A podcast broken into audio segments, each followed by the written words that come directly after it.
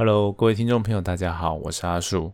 那我们的频道是正式谈地科 Podcast。那今天要先跟听众朋友讲，就是我们接下来已经确定我们新的频道名称了。那我们新的频道名称就叫做地球科科学。第一个科是科学的科，第二个科是科科呢呢的科，对，注音符号的科。那为什么要换这个新名字啊？主要就是我们希望啊，就是不要让呃所谓的地震知识这种比较硬的东西放在标题上，但是又希望大家可以一目了然的看到我们的节目名称就知道我们在谈什么，所以就想到这个改名的计划，也希望说在这新的名称可以。帮助我们带来更多的听众。那其实我们的讲的内容啊，主轴其实也不会差太多，大家就会尽量的再活泼一点，再轻松一点，再生活化一点。那希望用第一课去贴近大家。那再回应到我们原来就是阿叔就是正式的部落格的副总编辑嘛，就回应到我们想要跟大家谈地震，想要谈地那个防灾的知识。那么今天的开场稍微长了一点，也感谢各位听众还听到现在。所以接下来我们要讲今天很重要的一个主题。这主题呢，其实也就是我们去年底大概十月多的时候，有一个在脸书上跟连友们说：“哎，我们要来谈一个希腊土耳其那边的爱琴海地震。”然后那时候在脸书讲完之后，好像不知道为什么就没有继续谈这个，就谈别的事情了。所以今天我们把这件事情补完，而且我们今天除了讲嗯地震相关的科学，其实科学会比较少，因为我们除了讲这些科学之外，我们还会讲呃土耳其跟希腊那边的一些政治啊、历史啊相关的事情，那这些事情都跟地震很有关系。好，那废话不多说，我们就来谈谈这个爱琴海地震。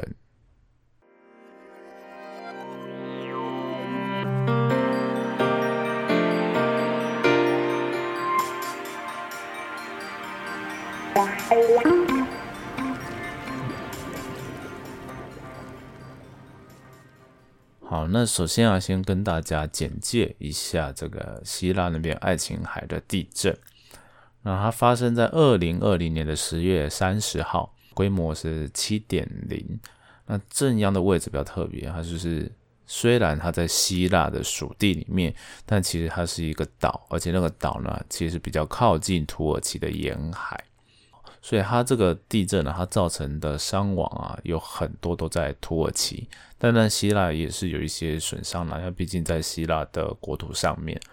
而且这个地震呢，它还有引发了局部有一点八公尺的小区域海啸，那也还好，哦，这个海啸可能比较不大吧，所以它并没有带走伤亡，但主要的伤亡都还是在地震本身。那谈一谈这个地震哦，它的震度啊比较大的地方，其实都是在土耳其的沿海地区，然后在最近的一个城市叫伊兹米尔。应该不是城市啊，它应该算是一个省啊。反正就是在那边呢，有二十栋房子倒塌哦，那是算是蛮严重的。那伤亡的人数，在我看到的资料是二十七人死亡，然后至少八百零四人受伤。那就显示说，这个其实是一个蛮严重的灾害型地震。然后很多人在那时候也是受困在一些瓦砾堆下面，所以算是蛮严重的。好，那。它的地震啊，为什么那里有地震呢？我们先从它的区域的背景开始跟大家讲好了。那首先啊，其实这个地方它距离所谓的板块的交界，并没有说到很近哦，就是没有像台湾那么近，就是直接就坐落在板块交界上。好，它算是一个，虽然也是就是离板块交界处不远，但它算是一个次次要的地方。如果拿台湾来比喻的话，就是。可能就不是像东部那么常有地震的地方，比较像我们的西半部地区，就是如果有发生比较大的地震，都非常的严重。那它平常的小地震就没有像东部一样那么多。但是其实你你到那个爱琴海那边，它的地震是相对我们这边是非常就是少蛮多的啦。然后它是所谓就整个土耳其啊，你你可以想，就是大家如果 世界地图的概念，就土耳其、希腊，然后一直到那叫什么意大利，然后到阿尔卑斯山，好，这是往西边。那往东边就是往所谓的阿拉伯，然后印度、喜马拉雅，然后中国，好，那整个就是欧亚地震带。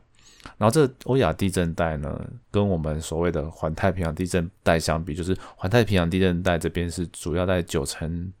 哦不对，是七成以上的地震都是在这边。然后呢，剩下的比较多地的地方都聚集在所谓的欧亚地震带，你就知道这个数量级有一定的差异就是欧亚地震带那边是比较少的，但是在那边呢，它的灾害型地震也不会少。哦，在土耳其那边其实蛮常会有一些大地震发生的。然后阿叔这边会在我们的资讯栏里面哦，或者是我们如果有放 FB 的贴文，也会在贴文里面放上这个地震简报。就是我们的台湾地震科学中心啊，有时候会针对一些特别的地震做一些教育性的简报。只是说它里面真的有一些是可能比较专业的，是在看得懂的。那大家就加减看，然后不懂的话可以问我啦。然后我很多这些科学的东西都是从那边来的，只是我会挑一些比较重要、比较简单的东西跟大家讲。好，那接下来就是这个地震它的震源哦，非常的浅哦，就是浅层的地震。然后它的我看到的资料就是它的滑移量是还好，就是一点六公尺多。哦，那感觉还好，就是像给大家一个概念，就像我们九一级地震，我们光看地表，它最大的那个华裔量就是有十公尺以上等级。但是因为规模有达到七点零，它其实也不小，而且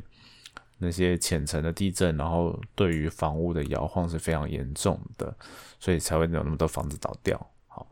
那毕竟爱琴海离我们还是蛮远的，所以在地震科学的部分。我们就先暂时讲到这边。那接下来啊，我们谈一谈当地的相关历史跟政治的一些事情。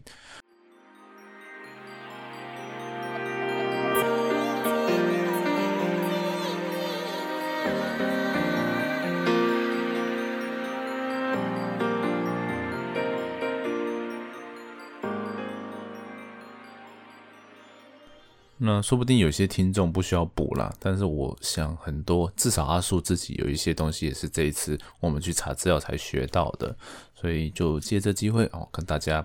把这两个国家为什么常常吵架的脉络先讲出来。那第一个，我们就先从历史开始讲哦，在希腊的十五世纪开始，那个地方呢就是被鄂图曼土耳其占领。那为什么要特别讲这个？因为希腊它本来就是比较，嗯，之前大家如果历史有学到，就是他们是东正教嘛，就是比较偏基督教的。然后后来就是有拜占庭帝国，然后再来就是他们被土耳其占领之后，那个地方土耳其就是主要是信奉回教的，所以他们的文化的经济其实都有受到很大的，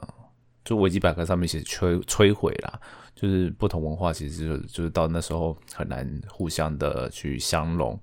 嗯，在十九世纪的时候，就是跟着西方有很多革命的风潮，然后希腊他们也就革命，然后革命之后就独立出来，然后就不是土耳其的一部分。但是呢，因为他们两个国家非常的接近，然后在历史上刚刚有讲到，就是有互相有占领的一些关系，所以在国土啊这些的认知上，他们。都还到现在都还是有在吵，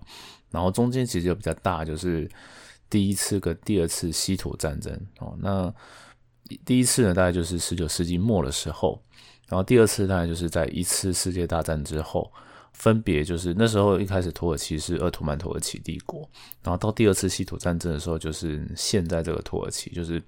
已经不是帝国制的时代了。那从这个角度来看，其实大家可以想见到这两个国家他们关系很难好。就是他们非常的靠近，然后在宗教、在文化上，呃，非常的不同，然后过去有很多的爱恨纠葛，所以就会有一些纷争出现是很正常的事情。好，然后到了最近近年呢，这两年就比较大的问题，其实有一部分就是所谓的一个地方叫做塞浦勒斯哦，就是那个土耳其南边有一个岛。然后那个岛呢，有一半就是比较倾向呃希腊的，然后另外一半就是比较倾向那个土耳其的哦，所以是非常尴尬的一个状态。那跟台湾啊，台湾不太一样对，好，那接下来呢，就是后来进进来，还有就是在爱琴海那边呢，他们有。石油想要探勘，尤其探勘的问题，然后就临海的问题嘛。因为其实很多的岛屿其实都是算是希腊的，但土耳其也会呃声称说，哎，我也应该要有我的什么经济海域啊那些的，所以他们在资源上有一些抢夺，然后就开始有一些紧张局势。在二零二零年的中中期，就在八月份的时候，那其实那时候这两个国家们关系非常的紧张。那一直到嗯十月份，就是这个地震之后，他们就就是我们从那个联合的那个转角国际的新闻有看到说，他们因为天然灾害的关系，就是这地震发生之后，他们彼此有稍微软化一些，就是他们觉得说，哎，毕竟这灾害很严重，而且又发生在他们中间，就是他们在抢夺的地方，所以。他们就是有稍微就暂停纷争哦，就是希望大家可以把救灾这件事情先搞定搞好哦。那真的真的是我觉得也是非常有道理的事情啊。你看，都已经人民都已经安全都没办法照顾好的时候，你还在吵一些这些国际纷争啊，就觉得真的是不是很好。那毕竟在他的，而且他的那个理由，也就是大家是要抢夺一些经济上的权益。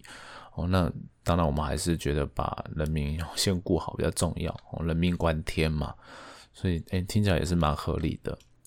那讲到这边啊，其实还可以再回顾一个比比较不久之前的历史的事件，就是在一九九九年的时候，就是我们台湾有九二一地地震嘛，那土耳其那边其实也有地震，所以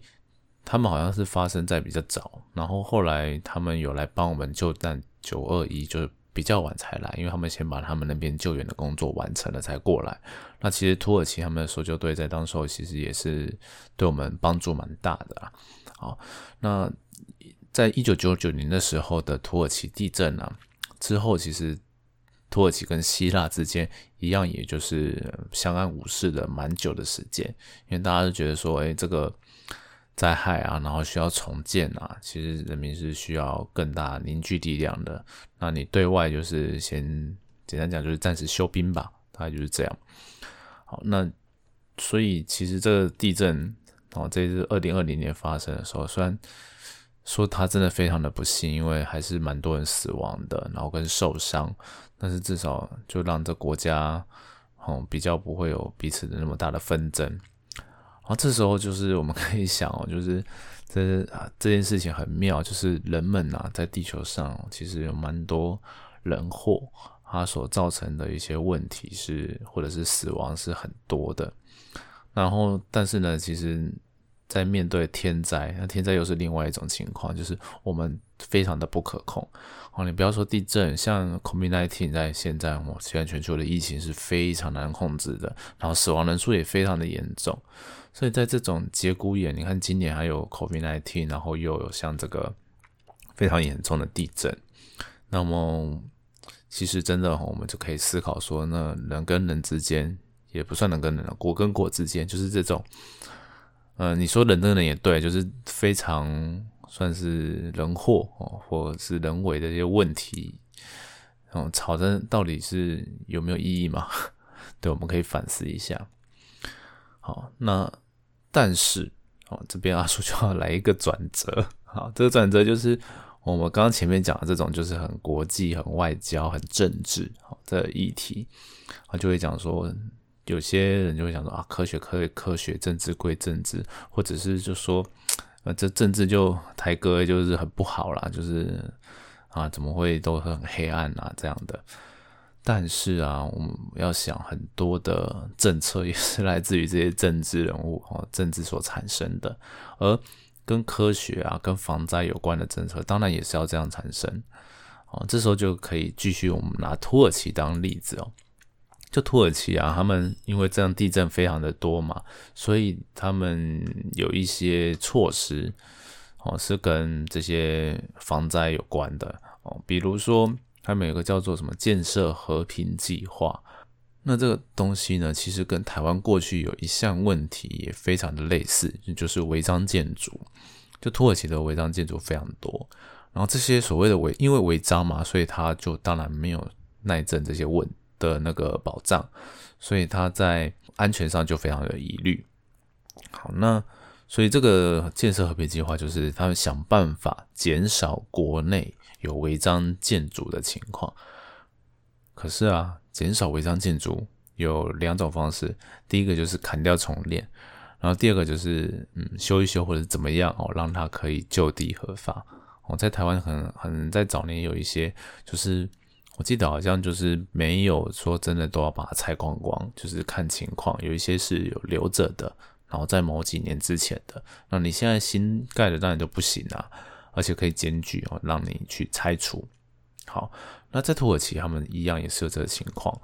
然后他们比较特别的是，他们真的太多，然后有超多老房子都这样，所以他们有一些方案，就是说，诶，让你再重新申请啊，然后检查就可以让你通过，但是这中间就会有一些问题，就是我们。他们嗯，不是我们，是 他们。他们有没有办法把这个怎么讲这些违建，然后再再度审查这件事情，能够做得很确实啊？这其实，在当地其实有一些问号存在的啊。当然，它它有很多帮助啦，就是因为这样就国库 就会有一些收益，然后再就是嗯，人民的反弹可能就不会这么大。就是说，你看国家，你不要一直来弄我，好不好？你们应该先把经济平好，就是人民他们也会这样，而且其那个土耳其他们那边其实也有房屋地产泡沫化的情况，就是空屋率很高，然后有炒房的问题，所以这呃很多困难的因素都在里面呢，所以我们可以借他们的进来参考我们，比如说台湾的状况。那台湾的状况哦是稍微有点不一样，就是我们近年来，譬如说像两次连二连六，不管是台南或者是花莲哦，那些房屋都是 都应该是有通过建造的哦，哦，它不是所谓的违建问题，它像是偷工减料，就是有一些没有按照真实就是送审的那个图去施工哦，它的问题稍稍的有点不一样。那同样的就是。嗯，政府在把关上面可能就是有一些所谓的 bug bug 的存在，所以就没有办法顾得很好。哦，那些在台湾这几这几个我们看到的倒掉的一些建筑物是这样的问题，所以当然这问题是有点类似，只是我们的违建比例没有他们的这么的夸张哦。而且现在真的就是已经说不能盖，就是大家就不会特别。再去盖，因为就知道蛮常看到有人在做一些检举的哦。那只是说，像我们前一阵子啊，跟大家谈的那个老屋建检啊，然后重建的这些东西，其实蛮还蛮多人他还没有去申请到，然后也蛮少人愿意去申请的。这台湾的比较不一样的困难是在这边。那既然困难，当然还是要想一些解放出来嘛。只不过阿叔 也没想到什么好的解法。是目前有在找一些管道，去能够看有那个反应，然后或者是在在点书上，我觉得讲意义不大，但是还是有机会就会跟大家谈一谈了。然后也希望说，看如果大家 听众朋友有什么建议，也可以来跟我们说。当然就是希望身为就是公民哦，希望大家可以多关心这个议题。所以啊，今天你会发现到这问题很有趣，就是。很多防灾的东西其实跟所谓科学哦都还蛮接近，但是它同时因为牵涉到你要去呃给人这些资讯，然后可能相相关的一些政策要实施，那这时候就是政治 真的非常的重要，而且这个政治不是说我们的政党的斗争那种恶斗的这种政治，而是呃政策的执行。然后政策的协商，然后你如何去照顾到每个需要照顾的人，就尽可能照顾到了，因为不可能百分之百，但是我们就是尽量要最大化人民的利益。那这就是最近阿叔非常有心得的事情，而且这个机会跟大家分享。那今天的节目就到这边。那如果你喜欢我们这样子比较轻松的方式聊一些地球科学或者地震的知识的话，那也请给我们的五星按赞哦，我好久没叫大家五星按赞了，记得大大家来按赞一下，然后也分享给你觉得嗯他们也需要知道这些知识的人，然后我们也有脸书，那可以把你们想要听到的、想要了解的东西，透过脸书的私讯然后问我们。好，那今天的节目就到这边，我们下次见，拜拜。